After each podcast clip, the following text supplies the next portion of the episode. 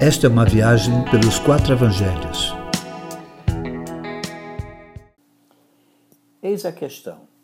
Jesus estava diante de judeus cheios de incredulidade que preferiam ficar com as revelações antigas do que com o novo de Deus diante dele. Quando Jesus afirmara que era o pão da vida, o pão de Deus, o pão que desceu dos céus, os judeus começaram a murmurar retrucando: Não é este Jesus, o filho de José, cujo pai e mãe conhecemos? Eles não aceitavam que uma pessoa de nascimento comum poderia ter descido do céu. A religião prefere acreditar em super-heróis, mitos, em pessoas com uma áurea mística do que examinar a vida, suas atitudes, seus milagres, seus ensinos e como vive no meio do povo. Se assim o fizessem, não encontrariam ninguém parecido e assim teriam apenas uma saída: acreditar que ele era diferente, que ele era o Filho de Deus, acreditar que ele é Deus. Exatamente o povo que tinha as profecias do Messias não souberam reconhecê-lo, mesmo quando ele mesmo dizia ser o enviado de Deus.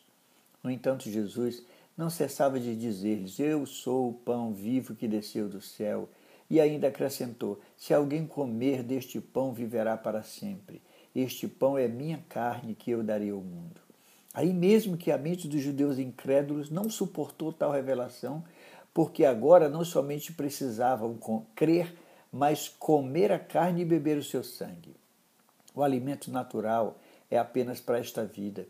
Jesus é o alimento para a vida eterna. Comer da carne e beber do sangue é tornar ou é tomar para si Jesus como Cordeiro de Deus.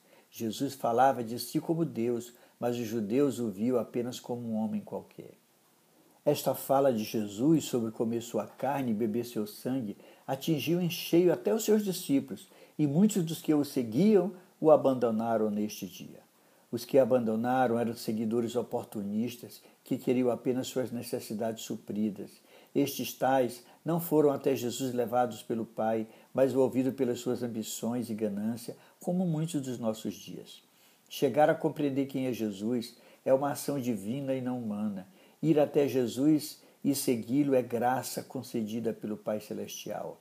Todos que não compreendem os ensinos do Mestre e os tornam pesados irão abandoná-lo. Jesus aproveitou a oportunidade para provar seus doze discípulos e colocou diante deles uma questão: Vocês também não querem ir? Pedro respondeu que, ainda que quisessem sair, já que o discurso fora tão enfático, eles não tinham outro a quem seguir que possuísse as palavras da vida eterna.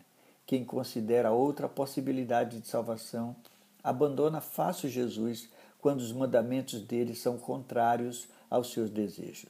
Os que não abandonam são os que não consideram qualquer outra possibilidade, que sabem que nenhum outro tem as palavras de vida eterna. Essa é a questão que temos diante de nós. Vamos segui-los ou temos outra opção? É desse jeito.